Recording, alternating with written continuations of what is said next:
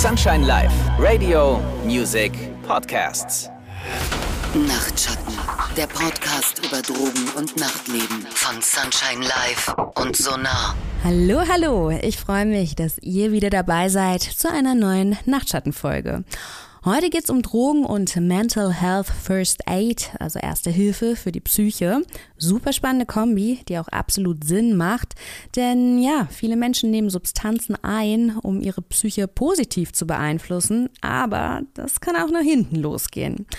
Wir alle kennen vermutlich psychische Krisen, sind sicher selbst schon durch die ein oder andere gegangen. Und wir wissen auch aus Erfahrung, dass es große Unterschiede zwischen uns und allen anderen im psychischen Wohlbefinden gibt und wie stabil auch unsere Psyche ist. Also sowohl zwischen uns und anderen, aber auch bei uns selbst kann das sehr tagesformabhängig sein. Gerade im Nachtleben strugglen auch viele Menschen mit ihrer mentalen Gesundheit. Zum einen fordert das Nachtleben natürlich, ähm, es kann schon an die Substanz gehen. Ne? Wir haben Schlafentzug, körperliches Auspowern, laute Musik, aufregende Begegnungen und Erlebnisse und so weiter und so fort. Das ist anstrengend, sowohl für Körper als auch für die Psyche. Und dazu kommen dann vielleicht auch, ja, noch die eine oder andere Drogenerfahrung. Vielleicht sind es auch keine Drogenerlebnisse, vielleicht ist es sogar Dauerkonsum von Substanzen. Und das alles, das ist dann eben sehr belastend für die Psyche und für den Körper. Das ist eine zur Erklärung vorab, weshalb wir euch heute hier ein paar Best Practice Tipps mit an die Hand geben wollen, was ihr zur Pflege eurer Psyche tun könnt und wie ihr vielleicht auch andere unterstützen könnt, um wieder mehr in Balance zu kommen. Heute ist wieder Rü an meiner Seite und er hat Tina von Eclipse mitgebracht deren Spezialgebiet die psychologische Erste Hilfe und Mental Health First Aid ist. Zusammen wollen wir mal beleuchten, was wir ja als Laien auch ohne jahrelange psychologische Ausbildung tun können, um in akuten Krisensituationen zu unterstützen. Unsere heutige Expertin zum Thema ist Tina von Eclipse. Sie ist Psychologin und du arbeitest auch als, und jetzt kommt ein sperriger Begriff, MHFA-Instruktorin. Fangen wir mal ganz von vorne an. Was bedeutet denn MHFA? ja, als ich damit angefangen habe, musste ich das auch erstmal lernen. Ja, die Buchstabenreihenfolge. Keine Sorge, so geht es ganz vielen.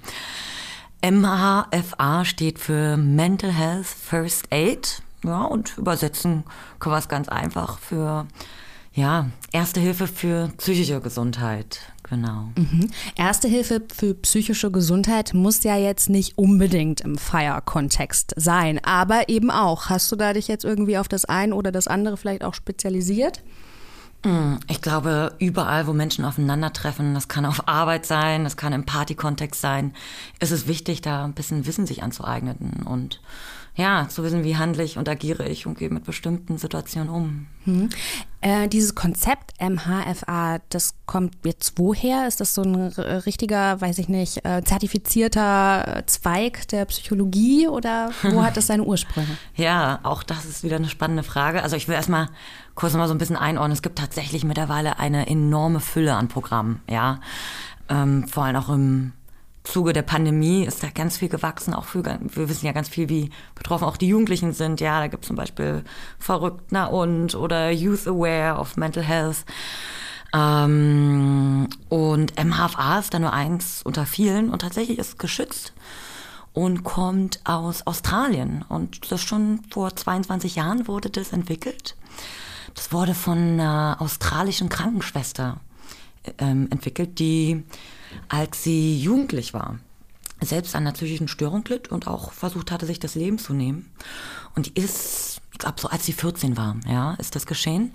Und jetzt, als sie älter wurde und mit ihrem Mann an so einem ganz romantisch, so habe ich das Bild immer im Kopf, am Strand spazieren war in Australien mit ihrem Ehemann, hat sie ihrem Mann einfach erzählt, du pass auf, ich bin echt alle wissen bei so einem Autounfall oder ganz viele wissen, wie sie da erste Hilfe leisten sollen, ja.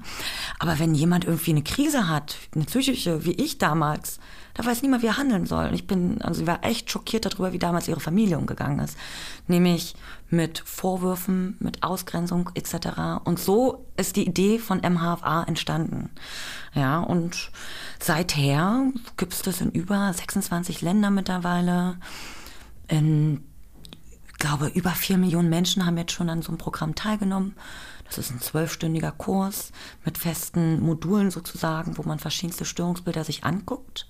Und dann aber auch immer explizit, wie spreche ich jetzt Menschen an? Welche Interventionen helfen? Wie sieht das Hilfesystem in meiner Region oder in meinem Land aus? Und ja, das so in groben Zügen. Das ist ein bisschen das Konzept, um auch natürlich ganz wichtig, auch zu entstigmatisieren. Ja, ne, ganz viele Leute haben ja so bestimmte Mythen und Vorurteile über psychische Gesundheit im Kopf.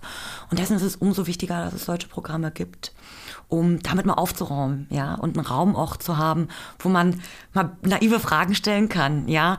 So PsychotikerInnen, die man immer auf der Straße sind, sind die jetzt wirklich gefährlich? Ja, machen die wirklich immer wieder mh, irgendwelche Angriffe oder so, wie es ja medial dargestellt wird? Und da ist der Raum für und es ist ganz wichtig, dass wir ja, dass wir alle darüber reden. Ja. ja. ja, jetzt hast du zwei ganz spannende Aspekte gesagt. Zum einen, dass auch ähm, da so ein gewisses Stigma auf der psychischen Gesundheit liegt und dass ich zum Beispiel, ich habe auch eine Coaching-Ausbildung und dann ähm, habe ich auch gemerkt, dass viele Leute denken, sie müssten immer alleine mit ihren Problemen ähm, fertig werden, was eigentlich so ein, ist eigentlich auch so, ich weiß gar nicht, woher das kommt, weil weiß ich nicht, wenn ich ähm, meinen Beachbody haben möchte, hole ich mir einen Trainer und dann verstehe ich gar nicht, warum ich mir, wenn es um solche Dinge geht, nicht zugestehe, dass ich mir gerne Unterstützung holen darf. Und du hast gesagt, du hast den Kurs gemacht, ist der, das klang jetzt sehr hoch Hochpreise. Ich habe so eine NLP-Ausbildung, ich weiß, was die gekostet hat. Ist das auch so ähm, teuer, sage ich jetzt mal? Hm. Genau, also die Kurse kosten so zwischen 200 und 250 Euro deutschlandweit, kommt mal ein bisschen drauf an. Und tatsächlich ist es momentan so für alle Menschen, die in Berlin leben oder auch arbeiten, dass der Berliner Senat dies fördert. Das heißt tatsächlich dieses Jahr und auch nächstes Jahr können doch alle Menschen, die halt leben oder arbeiten, den Kurs kostenlos machen. Wow. Ja, genau, ja. Das ist echt ein wirklich ein Zugewinn. Und das ist auch hier wieder im Zuge der Pandemie entstanden, ne? dass wir genau das, was du auch gerade gesagt hast. Ne? Die Leute sitzen allein in den Kämmerchen und es wird irgendwie auch mental immer belastender. Ich meine, jetzt, als es entstanden ist, hatten wir die Pandemie. Jetzt wissen wir, dass noch andere Krisen hinzukamen oder hinzugekommen sind. Und ähm, hm? Mit alle meinst du, alle können das buchen oder alle, die ganz viel Glück haben und einen Zeitslot erhaschen können bei euch. Da, äh, ich war mal vor einigen Monaten da, da war es gar nicht so einfach oder alles war schon ausgebucht oder fast alles. Ja, ja, ja, ja. Das ist immer Angebot, Nachfrage. Wir gucken immer, was wir anbieten können, wie viel Platz und Zeit ist. Ähm, aber ihr könnt einfach, in Berlin macht es die KIP GmbH. Also KIP steht, glaube ich, für Krisenintervention und Krisenprävention. Und da auf der Internetseite, das können wir sicherlich in den Shownotes verlinken, findet ihr äh, die Kursübersichten, ne? also an welchen Tagen, zu welchen Uhrzeiten die Kurse angeboten werden. Genau, und da findet sich eigentlich schon eine ganze Menge. Aber man muss sich auch ein bisschen ranhalten. Ne? Also sobald immer so ein paar, ja, ja, Artikel oder so erscheint, dann hört ja. das voll. Und das ist wirklich ein, also ich habe nur Gutes gehört, das ist jetzt wirklich kein Witz, man sagt das immer, manchmal Gutes gehört, aber also ähm, ich kenne ganz viele Leute, die wirklich sehr begeistert äh, waren, ja, dass man in so komprimierter Zeit doch so viel mitnimmt. Mhm. Ich finde es ohnehin auch immer für das Selbstmanagement total gut. Selbst wenn man jetzt vielleicht nicht anderen Leuten hilft oder damit unterstützt, ich finde es ähm, erweitert immer die eigene Kommunikationskompetenz. Für alle Leute, die jetzt vielleicht nicht die, äh, in das Glück haben, einen Platz ergattern zu können, da werden wir heute von deiner Expertise profitieren. Beginnen wir vielleicht ganz von vorne. Mental Health, es ist in aller Munde, spätestens seit der Pandemie. Du hast es selbst gesagt, aber was ist, was versteht man denn eigentlich darunter? Was ist es? Ja, das ist auch ein sehr weiter Begriff und ich glaube, das Einfachste, worauf man sich jetzt beziehen kann, ist ein bisschen, ja, tatsächlich die Definition von der WHO. Ich glaube, das, darüber kann man auch ein bisschen diskutieren, aber ich kann sie einfach mal kurz benennen. Also, ist ein bisschen hochtrabend, aber die WHO sagt, dass mentale Gesundheit ein Zustand ist des Wohlbefindens, in dem eine Person ihre Fähigkeiten ausschöpfen, die normalen Lebensbelastungen bewältigen produktiv arbeiten und einen Beitrag zu ihrer Gesellschaft leisten kann. Ich finde es nochmal wichtig zu ihrer Gesellschaft, das ist nochmal so, ne, in welchem System ich mich bewege, in, in, in der Welt, in, den, in der Gesellschaft, in der ich mich bewege. Ja? Also nicht das Große und Ganze, klar, so kann man es auch fassen, aber ganz wichtig ist es auch, dass man sich zugehörig eingebettet fühlt in seiner Welt, in, in sein, ja, Bezugssystem etc. Ja. Und wenn man mal so sich das anhört, diese Aussage, merkt man schon, dass man nicht immer in der Lage ist, genau das alles zu erfüllen, ja. Wollte ich gerade sagen, das ist gar keine niederschwellige Definition. Nee. nickt. Genau, also das ist natürlich tatsächlich ganz bewusst so gewählt. Äh, da können wir vielleicht auch gleich nochmal gucken. Ja, also mhm. ist natürlich sehr schwierig, diesen Zustand auf Dauer zu erhalten. Eigentlich unmöglich. Ne? Das ja. wird keinem so gehen. Aber auf der anderen Seite ist es ja ähm, ganz wichtig, auch so eine ähm, ja, so eine, so eine sehr positiv besetzte, wirklich Zielvorstellung auch zu haben. Ne? Und nicht nur zu sagen, ja, das ist irgendwie, wenn ich gerade keine Schmerzen habe, ne? Mhm, oder wenn mhm. ich gerade nicht irgendwie ein ganz tief sitzendes Problem habe, dann bin ich voll gesund. Nee, also es ist ja irgendwo so ein Kontinuum und es ist natürlich sehr wichtig, dass ich irgendwie so eine positive Vorstellung habe, an der ich mich auch orientieren kann. So, ne? Und äh, das gibt sehr viel Drive und Motivation ja im besten Falle dann. Ne? Genau, ich glaube, ein ganz wichtiger Punkt, den du gerade nennst, ist so dieses Kontinuum. Wir müssen weg vom Denken, sobald es um Menschen geht, dieses 0-1 haben oder nicht haben, psychisch gesund oder psychisch krank. Und ich finde es auch wichtig zu verstehen, dass wir, dass das ganze Leben ein Balanceakt ist. Ja, also wir haben einfach bestimmte Phasen im Leben, da bewegen wir uns eher Richtung wird es ein bisschen problematisch, uns geht psychisch nicht so gut. Das muss nicht gleich der Störungsbereich sein, ja. Und dann gibt es wieder Hochphasen, äh, wo wir uns wieder, alles ist toll, wir können, wir gehen gerne zur Arbeit vielleicht, wir, wir lernen sogar gerne, wir treffen unsere Freunde mit viel Spaß und haben sogar mal ein bisschen wenig Schlaf und genießen das trotzdem. Und dann gibt es Tage, da sieht das alles ein bisschen anders aus. Und das auch müssen wir ein bisschen normalisieren, mhm. ja. Genau. Und Jetzt hast du hm. schon zwei äh, wichtige Begriffe genannt. Einmal die psychische Gesundheit beziehungsweise ähm, psychisch krank zu sein. Mhm. Kann man hm. das dann jetzt was was bezeichnet? Wann bezeichnet man einen Menschen als psychisch gesund oder eben mhm. psychisch krank? Genau, wir bewegen uns jetzt weiter wieder auf diesen Kontinuum und zwar nämlich in den Extremsbereichen. Zur Gesundheit, das haben wir jetzt gerade schon so extrem dargestellt mit der Definition, ja. Und der andere Bereich, da müssen wir uns natürlich aus den ja, aus dem pathologischen Bereich ein paar Kriterien rausziehen. Und da gibt es ja hm, international dieses DSM, womit die ganzen Ärztinnen und Psychotherapeutinnen oder die Medizin halt arbeitet. Und das steht für Diagnostical Statistical Menu. Und in Deutschland explizit arbeitet man mit den ICD. Ja, ist auch, ähm, ja, damit rechnen die Krankenkassen ab. Und dort gibt es ganz klare Kriterien, wo man sagen kann, hey, jetzt ist eine Grenze erreicht, Jetzt sprechen wir langsam vom Störungsbereich. Und jetzt für, für die Allgemeinbevölkerung gesprochen, kann man das an so fünf Kriterien so ein bisschen ja, zusammenfassen. Und zwar spricht man von psychischen Störungsbereich, wenn die Leute auf jeden Fall erstmal einen Leidensdruck haben, ja, also die leiden unter ihren Symptomen. Ähm, die Beziehungsfähigkeit zu den Menschen in ihrem Umfeld, zu ihren Freundinnen, zu ihren Arbeitskollegen, ist gestört oder schwierig, ja, oder kann nicht aufrechterhalten werden. Dann haben sie Probleme bei der Alltagsbewältigung. Ähm, banale Dinge wie Körperhygiene, einkaufen gehen, Behördengänge, Wohnung sauber halten. Also nicht, dass das immer jeder machen muss, aber wenn du durch die Symptome so eine starke Veränderung spürst, dass das alles nicht mehr geht, dann gehen wir auch da wieder in den Störungsbereich. Ähm, dann auch noch Dinge wie, dass das über einen längeren Zeitraum anhält. Ja, wir haben ja schon vorher gesagt, wir alle kennen mal Phasen, zum Beispiel Liebeskummer. Ja, da ist einfach nichts mehr möglich. Da ja? wäre jetzt meine nächste Frage. Ja. Wie lange darf denn mein Daumen so gehen? Weil manche Freundinnen, die haben, äh, weiß ich nicht, Liebeskummer, dann denke ich, jetzt ist aber gut, das könnte auch mal wieder, könnte mal wieder aufhören. Äh, Gibt es da so eine, ja, oder ich weiß nicht, ich weiß, äh, wenn ich feiern war, dann normalerweise maximal drei Tage. Bei dem vierten Tag denke ich mir auch so, okay, komm, jetzt wird es aber ganz schön lang. Gibt es ja. da so äh, Sachen, wo du sagst, naja, wenn du nach so und so viel das immer noch nicht gut gut integriert und bewältigt hast, dann solltest du vielleicht schon mal jetzt über Unterstützung nachdenken. Hm. Das ist eine total schwierige Sache, weil es auch subjektiv ist. Ne? Ähm, ich würde nicht sofort nach ein paar Tagen gleich von Störungsbereich ausgehen, auch hier wieder ans Kontinuum denken. Ne? Es ist dann eventuell, wenn es länger als gewohnt ist, dann befindest du dich wahrscheinlich gerade in einer ziemlichen Belastungsphase. Und da ist es immer gut, wie du vorhin auch schon sagtest, das nicht für dich zu behalten, sondern mit Menschen zu reden und zu schauen, so hey, auch mit dir ehrlich zu sein. Was brauchst du denn? Ähm, und wie machst du es beim nächsten Mal vielleicht anders, damit es nicht so eine lange Downphase wird? Und überleg auch nochmal deine ganzen Kontext- ja, Situation, Variablen, ne? Also warum ist denn das jetzt gerade so dolle? Was, was fehlt mir denn vielleicht? Oder was war denn anders als sonst? Und da nochmal hinzuschauen und auch mit Freunden darüber zu reden oder wer weiß, ob man vielleicht schon Hausärztin des Vertrauens oder so hat, muss jeder für sich schauen, wie man sich am liebsten anvertraut.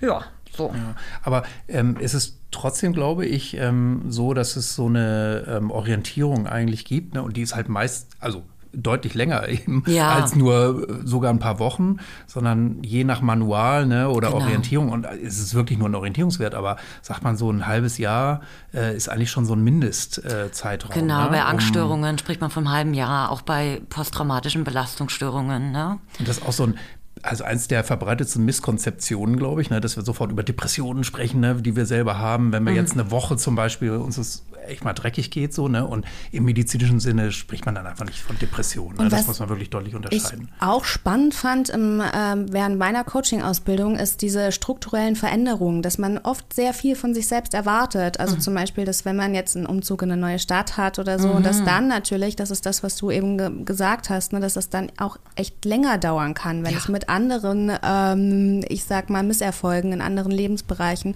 die dann noch zu, weil ich einfach angeschlagen bin, ne, weil natürlich auch Energie die- nicht so. Die Scheißleistungsgesellschaft, sage ich jetzt mal so. Ne? Also die ist ja immer dabei, ne? dass wir, dass es sofort problematisiert ist, wenn oder wird, wenn jemand irgendwie nicht so voll funktionsfähig ist, ne? Ja. Äh, nicht richtig zur Arbeit, nicht richtig Beziehung und alles das. Ne? Und da ist natürlich auch viel Gefahr drin, ne? dass man selber also sehr schnell so eine Krankheitszuschreibung auch sofort kriegt. Ja. Ne? Und das ist in der Regel wird das sehr schnell äh, auch gewählt. Auf der anderen Seite ist es natürlich auch gut, ähm, wenn es großzügige Therapeutinnen, Ärzte, VersorgerInnen gibt, ne? Ähm, dass sie auch einen Leidensdruck natürlich frühzeitig anerkennen, weil eigentlich wissen wir ja auch, je frühzeitiger man Hilfe hat, Ja, desto, desto besser schneller ist. geht Ne? Aber Genesung, da ist natürlich ja. trotzdem so ein Spannungsfeld, das ist gar nicht so einfach. Ne? Heute waren wir ja Mental Health ein bisschen auch im Kontext mit ähm, ja, Substanzen setzen. Da äh, zieht Tina schon die Augenbrauen hoch, was ihr jetzt nicht setzen, äh, was ihr jetzt nicht sehen könnt. Welche Rolle spielen denn Substanzen in Bezug auf Mental Health? Das ist wahrscheinlich jetzt ein großes Fass, was wir hier aufmachen. Ja, total. Ich hänge gerade noch ein bisschen an der Frage davor. Ich hatte dazu noch einen Gedanke. Hm. Ach genau, ich war gerade noch mal bei, weil, weil ich das so wichtig finde, was du gerade angesprochen hattest mit diesen, habe ich vielleicht einen Umzug in einer anderen Stadt. Ne, wir sprechen im Fach von kritischen Lebensereignissen. Die können dazu führen, dass wir gestärkt rausgehen, aber die können uns auch total destabilisieren. Und das ist auch nochmal so wichtig, dass Leute darum wissen. Ne, es sind alles so Übergangsphasen auch von zum Beispiel das Elternhaus verlassen, ja, die Trennung von Freund, von einer Freundin, ähm, ein Tod von einer nahestehenden Person oder eine psychische Belastung, ähm, Arbeitslosigkeit, finanzielle Nöte. All das sind natürlich Dinge, wenn ich dann konsumiere, ähm, kann es so oder so gehen. ja, ich versuche jetzt mal einen Bogen zu schlagen, gleich zum Substanzthema und Mental Health. Ja, also um nochmal auf deine Frage einzugehen, welche Rolle da Substanzen spielen, ähm, ich würde sagen, eine riesengroße. In ganz vielen Richtungen. Ne? Also wir wissen ja, dass Menschheit seit, seit Gedenken eigentlich schon immer konsumiert hat und das kann mehrere Gründe haben. Ne? Es kann zum einen sein, um positive Gefühle zu verstärken, um negative vielleicht wegzumachen und was an und für sich ja nicht schlimm ist. Auch hier wieder, genauso wie bei diesen Kriterien, ob wir uns im Störungsbereich bewegen, ist wieder dieses Zeitkriterium der Frage. Und ganz wichtig, was immer mehr, Gott sei Dank, ins Bewusstsein der Menschen und auch der Konsumenten kommt, das Set und Setting und die Dosis. Also hier muss einfach ganz viel Wissen noch unter Wissensvermittlung stattfinden. Genau, das erstmal so. Da würde sich Andrea jetzt auch wieder freuen, denn sie ist eine große, Ste- ähm, eine große Verfechterin, da immer wieder zu wiederholen, wie Ja. wichtig Set und Setting eben auch Ja. sind. Und ähm, das dann gerade vielleicht auch Rü können, kann das vielleicht bestätigen, Substanzgebrauchsstörungen vor allem dann vielleicht auch entstehen, wenn man Substanzen missbraucht, um, weiß ich nicht, wie du es eben gesagt hast, der Erwartung der Leistungsgesellschaft gerecht zu werden. Du denkst ja, ich funktioniere jetzt vielleicht nicht oder ich bin jetzt vielleicht traurig, aber ich müsste doch energiegeladen sein und weiß ich nicht, gleiche dann dieses Stimmungstief aus mit aufputschenden, äh, glücksproduzierenden ähm, Substanzen. Ne? Also dann ist es Ja. wahrscheinlich. Äh, Das macht ja auch kurzfristig eine total schnelle Lösung. Ja, also es ist total nachvollziehbar, dass Menschen dazu greifen, um kurzfristig sich auch einfach zu entlasten. Ja, langfristig jedoch, ähm, wenn keine andere Wege gefunden werden, um diese Gefühle zu regulieren, wenn Leute nicht in die Prozesse reingehen, sich damit auseinanderzusetzen, dann wird's problematisch. Und dann kann sich das auch wirklich nachhaltig negativ auf die Psyche auswirken. Ne? Ja, aber ich kenne so viele Leute, die zum Beispiel Cannabis ähm, ja. regelmäßig nehmen, weil sie sagen, oh, ich finde das einfach gut nach einem anstrengenden Tag, ja. hilft mir das. Oder es gibt auch ganz viele Leute, die ich kenne, dass sie sagen, sie können ohne nicht einschlafen. Ne? Ja, also. Ja. Genau. Genau, und es ist ähm, natürlich dann auch besonders, ich sag mal, problematisch oder more risky sozusagen, ne? ähm, wenn es dann äh, zugrunde liegend schon so eine Art von psychischer Belastung oder schwerer psychischer Belastung gibt oder irgendwie ein Krankheitsbild oder so. Ne? Ähm, weil dann ist es natürlich so, ähm, also ich denke, wir nehmen alle Substanzen, um uns ne, grundsätzlich besser zu füllen, zu entlasten und so. Ne? Ähm, aber es ist dann natürlich besonders blöd, äh, wenn es meine eigentlichen ähm, Probleme oder zu, ähm, so äh, zugrunde liegenden Sachen noch verstärkt, so nach hinten raus. Ne? Also es gibt da auch so typische Beispiele, ne? zum Beispiel Psychosen, sagen wir jetzt mal, ne? Menschen mit Psychoseerfahrung, ne? Äh, meistens auch sehr angstbesetzt, dass es wiederkommt. Ne? Und tatsächlich ähm, wissen wir auch, dass viel oder bestimmte Substanzen zumindest oder viel Substanzkonsum auch das Risiko erhöht. Aber viele mit Psychoseerfahrung ähm, empfinden es gerade als äh, gut, ne? auch äh, zum Beispiel zu kiffen ne? oder andere Substanzen zu nehmen, auch Alkohol zu trinken, um sich halt zu entlasten, ja, von auch diesen Befürchtungen davor oder diesen, ja, auch sehr zum Teil auch dramatischen Erlebnissen so. Also, ähm, ja, also das ist so ein zwiespältiges Ding, ne? So, ähm, und da fehlt es zum Beispiel dann auch, auch ähm, ja, an Alternativen oder auch an Wissen oftmals davor, ne? Ähm, also ist natürlich echt ein höheres Risiko. Oder Depression ist ein anderes mhm. Beispiel, ne? Ähm, klar, wenn also depressive Menschen oder Menschen mit Depressionserfahrung so sind, ähm, haben natürlich oftmals auch eine viel höhere Motivation, noch Substanzen zu nehmen, weil das ist halt ein besonderes Erlebnis, was, was es sonst so schwer zu kriegen gibt. Ne? Wirklich so Glücksgefühle mal wirklich zu spüren. Aber Oder umso irgendetwas krasser, zu spüren, ne? Ja, Vor allem genau. bei Depressionen, wenn da ganz wenig Emotionen gerade spürbar sind und dann endlich mal wieder über Substanzen, ah, mhm. ich kann wieder meinen meine Kurve erweitern, ja. Aber blöde ist halt, dass es dann die Depression sogar hinten nach hinten raus, ne, ja. mit diesem Hangover, ne, der Richtig. für die meisten Leute gut verkraftbar ist, sag ich jetzt mal, aber halt für Menschen mit Depressionen natürlich dann umso doller sein kann und das alles genau. nochmal verstärken kann. Ja, das spielt halt total in die Hirnchemie mit rein. Ne? Also wir haben ja eh manchmal auch eine biologische Komponente bei bestimmten psychischen Störungen. Und das kann dann mit Substanzen enorm reinhauen, ne? vor allem in den ja, dopaminergen System hinein. Genau. Ja. Und andererseits kann natürlich eine kontrollierte Einnahme, ne, sag jetzt mal ärztlich kontrolliert oder so, da wird ja ganz viel haben mit, wir ja auch schon. Ne, genau, ja, ähm, kann natürlich einfach auch ein Gamechanger sein. Da ne, sind wir aber wieder beim Setting. Mhm. Ja, genau. Das ist nochmal was anderes, als wenn ich vielleicht in so ein Kämmerchen, ne, bist irgendwie depressiv und dann rauche ich doch mal, ich will mal wieder was spüren und dann sitzt du doch alleine da, anstatt das irgendwie dann zu nutzen. Ja, ne, ja genau. Den, den, Substanzgebrauch. Wenn man den Rausch therapeutisch begleiten lässt ja. und das, äh, die Erfahrung dann auch hinterher gut integriert. Genau, das ist immer noch das Wichtigste noch danach. Was mache ich überhaupt mit der Erfahrung? Ganz genau. Auch noch bei Psychedelika ist das, das ja das A und O, Integrationsarbeit zu leisten, weil da so viel geschieht, was super förderlich sein kann für die eigene Entwicklung und dann auch beitragen kann zur mentalen Gesundheit. Ähm, aber wenn das nicht stattfindet und auch nicht bewusst ist, welche Dosis ich nehmen soll, damit bestimmte Prozesse angeregt werden, ähm, ja, dann wird es schwierig. Und vielleicht noch ein Aspekt, ähm, weil wir sind jetzt so in der Annäherung, äh, was, haben, drinne, ne? was haben Substanzen überhaupt so mit mentaler Gesundheit zu tun? Also ähm, wenn man jetzt sehr krass ähm, konsumiert oder viele Jahre oder besonders anfällig ist, dann kann es natürlich auch sein, dass Substanzkonsum so ähm, als Dauer, ne, ähm, Folge von Dauerkonsum tatsächlich auch zu mentalen Problemen erst führt. Ne? So, also die man genau, das Henne-Ei-Problem. So ne? Das Henne-Ei-Problem, ne? Was war zuerst da? Irgendwie das. Hm Substanzgebrauchsverhalten oder Missbrauchverhalten, was dann zu psychischen Störungen führt, oder nutze ich die Substanzen wegen meiner psychischen Störungen? Ja, mhm. oder oftmals wahrscheinlich beides auch zusammen. Genau, ja, ja, ja. ja, Jetzt haben wir ja auch am Anfang schon über MHFA geredet. Ich möchte natürlich jetzt noch ein bisschen wissen, um vielleicht auch den mhm. ein oder anderen Best Practice-Tipp von dir zu bekommen. ähm, wie geht das denn konkret, beziehungsweise was ist es, wie geht es? Ja, ich finde es nochmal wichtig, an der Stelle zu sagen, dass diese Kurse ähm, nicht darauf abzielen, ganz viele kleine Hobby-Küchenpsychologinnen auszubilden. Ja. Äh, vor allem in Deutschland ist der Weg super lang. Ja, man braucht erstmal ein Studium und dann muss man noch eine Ausbildung machen. Das dauert im Schnitt so 10, 12 Jahre. Ausbildung zur Hobby. Äh, ja, genau. Küchenpsychologin. also dann wirklich zu den Therapeuten und da nochmal zur Abgrenzung. Deswegen auch First Aid, also Erste Hilfe. Und das heißt, eigentlich ist es wahrnehmen, bewusst werden, reden, agieren und nicht weggucken. Das ist eigentlich die Zauberformel, ja. Ähm, die Kurse richten sich auch eigentlich an Personen, die Erste Hilfe, mentale Erste Hilfe leisten soll bei Personen in ihrem näheren Umfeld. Das heißt, bei Freundinnen, bei Arbeitskolleginnen, Familienmitgliedern, ja. Und das heißt, da besteht schon eine bestimmte Beziehung. Die haben schon eine bestimmte Verbindung zueinander. Und in diesen Kursen geht es darum, nochmal ganz bewusst zu machen, hey, nutzt diese Beziehung, seid empathisch, ihr wisst, wie das Leben dieser Person eventuell aussieht, was die Themen dieser Person sind, welche Triggerpunkte sie vielleicht hat, was gerade passiert ist, hat gerade ein kritisches Lebensereignis stattgefunden.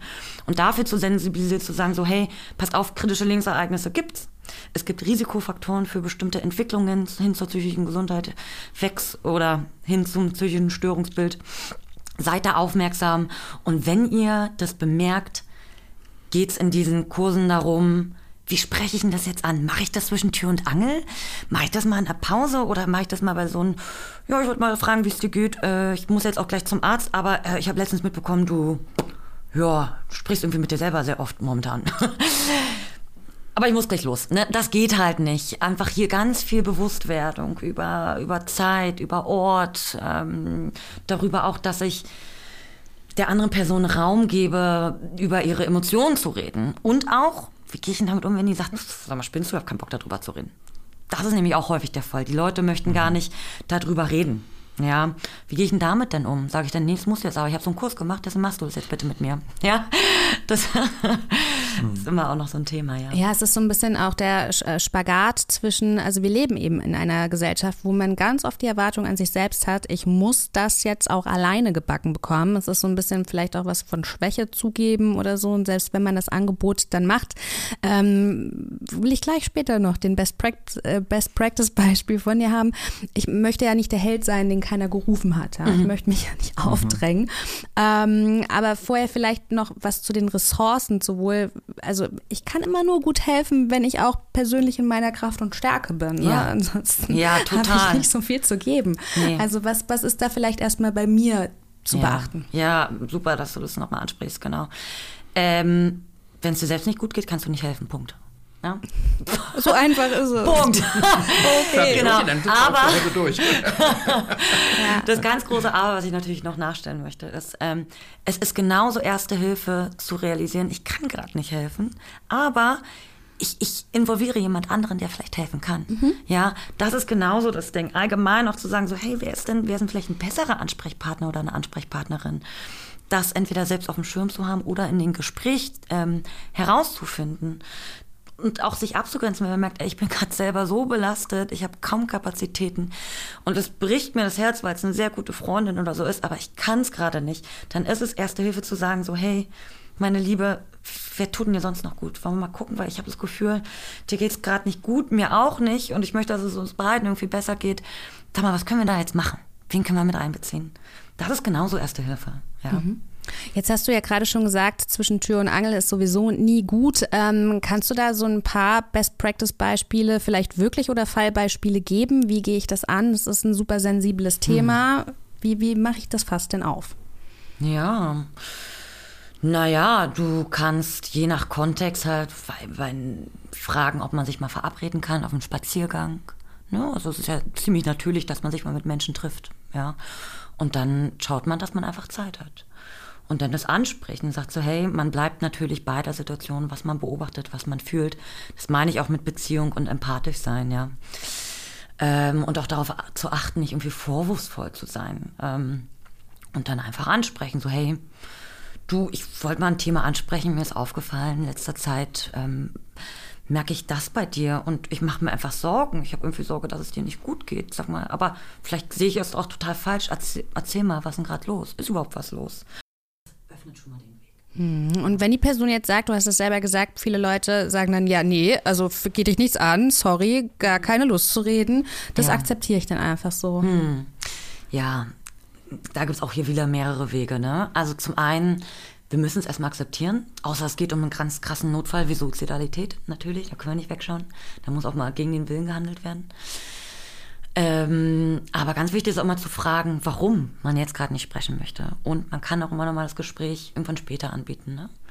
Genau, wenn ich vielleicht aber kurz ergänzen kann. Bitte. Ähm, danke. Ähm, ja, ich glaube, es geht auch ganz viel so um die Reflexion Kränkung. So, ne? Also das eine ist so ähm, zu akzeptieren, ne? Ähm, okay, es geht der Person gerade so oder sie mag sich nicht auf ein Gespräch einlassen, so, ne? Und ähm, ich glaube, so ähm, die Akzeptanz liegt aber auch so beim eigenen, ne? Mhm. also, dass man nicht in Stress gerät, ja, weil man zum Beispiel sagt, irgendwie, oh, das ist aber jetzt gemein, ja, mhm. irgendwie, ich mache ein Angebot und das wird jetzt überhaupt nicht wertgeschätzt, ja, und dann macht man so mhm. zu, ne, und dann äh, kommt so eine blöde Dynamik rein. Mhm. Ich weiß nicht, ich schätze mal, dass ihr es öfter auch damit zu tun habt, aber auf jeden Fall, äh, vielleicht ist es auch was Persönliches, ähm, wo ich denke irgendwie, okay, das ist auch so ein Lernprozess, ne? also man, es ist schön, sich zu trauen, aber man darf eben auch nicht die Erwartung haben, dass alles mit offenen Armen dann entgegengenommen Voll. wird oder werden ja. kann, ne, so. Ja, und man darf auch nicht vergessen, ne, wir reden ja meistens auch immer, na, wie geht's dir gut und dir? Ja, auch gut, danke, ne? Und mhm. wenn es dann wirklich mal um heikle Themen geht, mhm fällt es uns manchmal schwer, weil es auch oft mit Schwächen irgendwie einhergeht. Ja, ich kriege das jetzt, das kriege ich nicht mehr so gut hin, das bereitet mir Schwierigkeiten. Ähm, ne? Ja, ich kenne das von mir selber. Ich kann ja. über Probleme am besten sprechen, wenn sie gegessen sind, ja, so als ja. Nacharbeit. Aber währenddessen, ich weiß nicht, das macht es mir immer noch mal so bewusst und das holt es immer noch mal so hoch, dass immer, wenn die Leute fragen, möchtest du reden, sage ich mal, nein, auf genau. gar keinen Fall. Wenn ich etwas nicht will, dann reden. Genau. Können wir genau. machen, wenn es drüber, können wir machen, wenn es vorbei ist. Vielleicht breche ich dann zusammen und muss weinen, dann entblöße ich mich, dann geht es mit Scham und Schuld einher her, ja. Also wir sind ja ganz labil und möchten eigentlich in der Abwehr bleiben. In, nee, nee, nee, mir geht's gut, ich bin stark, ich bin toll, ich kann alles. Ähm, und das ist auch ein bisschen so ein Zeitgeist. Und deswegen sind, die, sind solche Kurse insgesamt auch da, ne? dass wir da ein bisschen sensibler für werden, für uns selber aber auch und andere und da ein bisschen mehr Weichheit zulassen. Ja, ja das macht ja auch Angst, ne, dass ja. vielleicht die Beziehung anders wird, ne, ähm, weil die andere Person einen nicht mehr so achtet oder nicht mehr so wertschätzt ne, oder nichts mehr mit einem zu tun haben will, wenn man sich öffnet. Und oftmals braucht das natürlich auch Zeit ne, und Vertrauen dann wieder, ne, so, weil man es gar nicht gewohnt ist, irgendwie mal so äh, ernsthaft oder tiefer zu reden.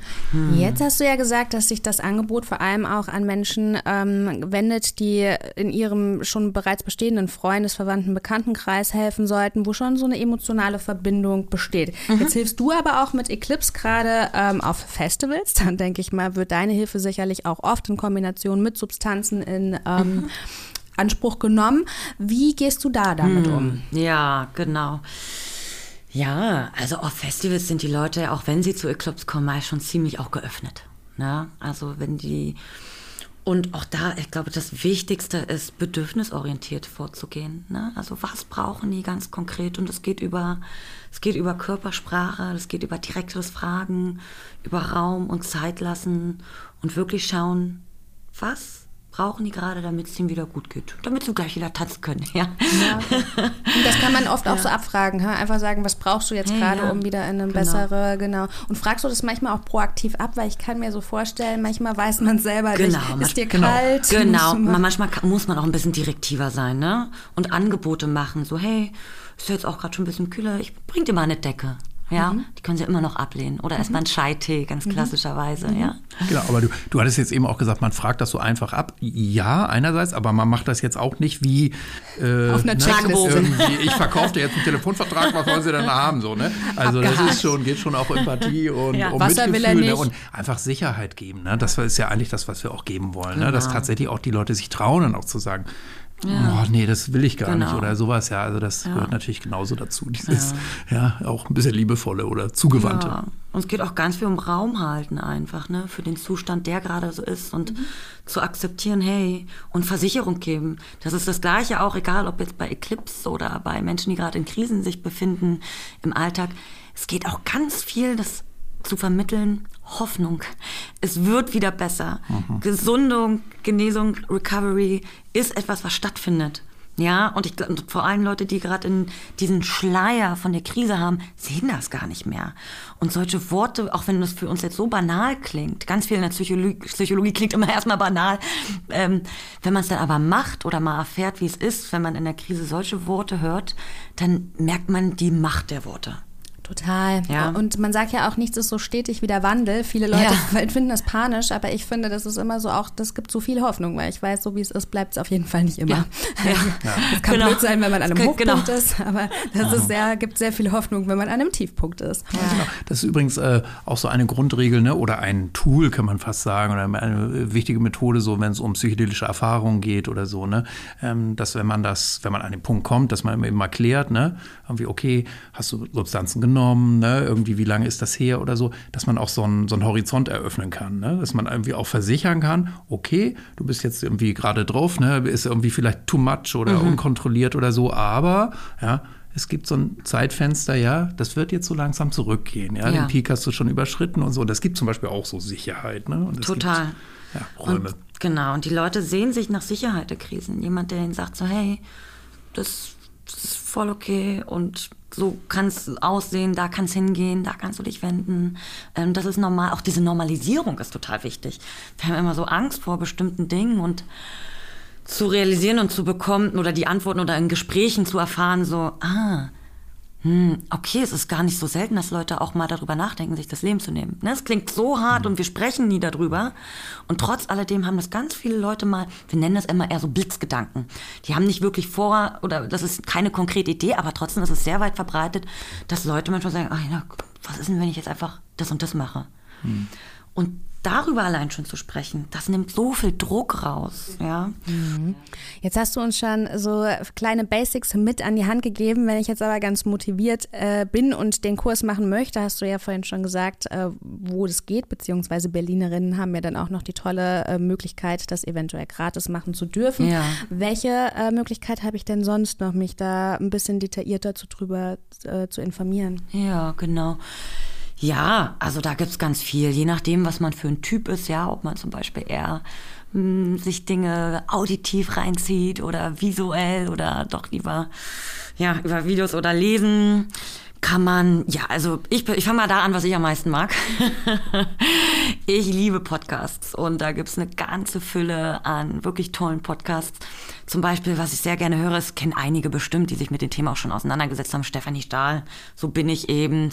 Die macht ganz viel auch so mit Persönlichkeit und Beziehungen, ja, also ähm, Beziehungen sind einfach das A und O. Dementsprechend ist es ganz wichtig, sich auch mal mit Beziehungen zwischenmenschlichen auseinanderzusetzen. Wer Bock hat, irgendwie sich auf so ein bisschen amerikanisch aufgestylten Psycho-Podcast reinzuziehen, You Are Not So Smart, gibt es noch. Die Lösung wird auch von jungen, netten Psychotherapeutinnen gemacht. Liebesrausch. Leben heißt Veränderung, ein toller systemischer Podcast. Ähm, so ein tiefenpsychologischer Podcast ist Rätsel des Unbewussten. Ja, dennoch, ja. Denn natürlich ähm, kennen wir Parfüme. Ich habe jetzt mal einen hier mitgebracht. Es ist, ich bin wirklich begeistert. Ich glaube, man kann es tatsächlich nur kaufen. Und zwar ist das eine enorm tolle Doku von, weiß ich jetzt nicht mehr. Auf jeden Fall heißt sie Crazy Wise. Das ist so ein kleines Wortspiel, ne? Also Crazy Wise im Sinne von verrückterweise oder verrückte Weise. Und das ist so ein Journalist, der durch die ganze Welt gezogen ist und in verschiedensten Kulturkreisen mal untersucht hat, wie psychotische Symptome überhaupt gedeutet werden. Ja, also in unserer eurozentrischen Welt ist es ja eher was sehr Ausgrenzendes. Ne? Also die Leute werden meistens von der Gesellschaft ausgegrenzt, ähm, werden in Psychiatrien gepackt, medikamentös behandelt, was auch auf jeden Fall teilweise seine Wichtigkeit hat. In anderen Kulturen werden die eher dann als etwas Heiliges betrachtet, wo sie dann unter, zu den Weisesten geschickt werden in die Lehre und dann später die Heiler der Dörfer etc. sind. Ne? Also da gibt's ganz viel, wie man wie man das alles deuten kann. Das ist alles konstruiert. Das ja. fand ich ganz äh, spannend, denn ich habe mich auch mal damit beschäftigt, über diese geschichtliche Definition einer psychischen, also gerade Depression auch. Mhm. Und damals, als wir noch das Land der Dichter und Denker waren, hatte dieses melancholisch Ja. Schwere, gehörte eher zum schicken Adel dazu. Ja. Der Mensch, der viel gedacht hat, Ja. der hat wahrscheinlich oft über psychisch, also genau, der hat den Weltschmerz halt noch gefühlt. Ja. Das bedeutet, diese Schwere, diese Melancholie, das gehörte damals auch noch zum ähm, eher intellektuellen schick Ja. dazu. Fand ich auch ganz, ganz spannend. Total. Jetzt haben wir natürlich immer ge darüber geredet, wie können wir vielleicht andere Leute unterstützen, welche Möglichkeiten gibt es da, dass wir uns weiterbilden. Vielleicht hören aber auch der eine oder die andere zu, die sagt, Mensch, ich bin selber gerade irgendwie nicht in so einem guten Zustand. Ja. Was können wir da für Tipps mit an die Hand geben? Genau, wir hatten es ja zwischendurch schon mal so ein bisschen angesprochen. Es ist ganz wichtig, dass du dir selbst erstmal, dass du mit dir klarkommst, dass es dir gut geht. Und ich möchte ganz klar den Tipp noch mitgeben, ja, ähm, den Kurs auch erst zu machen, wenn du selbst gerade nicht betroffen bist von, von psychischen Gesundheits- oder Belastungsproblemen. Und erst wenn du wieder ein bisschen stabiler bist, dich damit auseinandersetzt, weil es kann einfach was triggern, ja. Oder auch wenn du gerade zu nah an jemanden dran bist, der betroffen ist.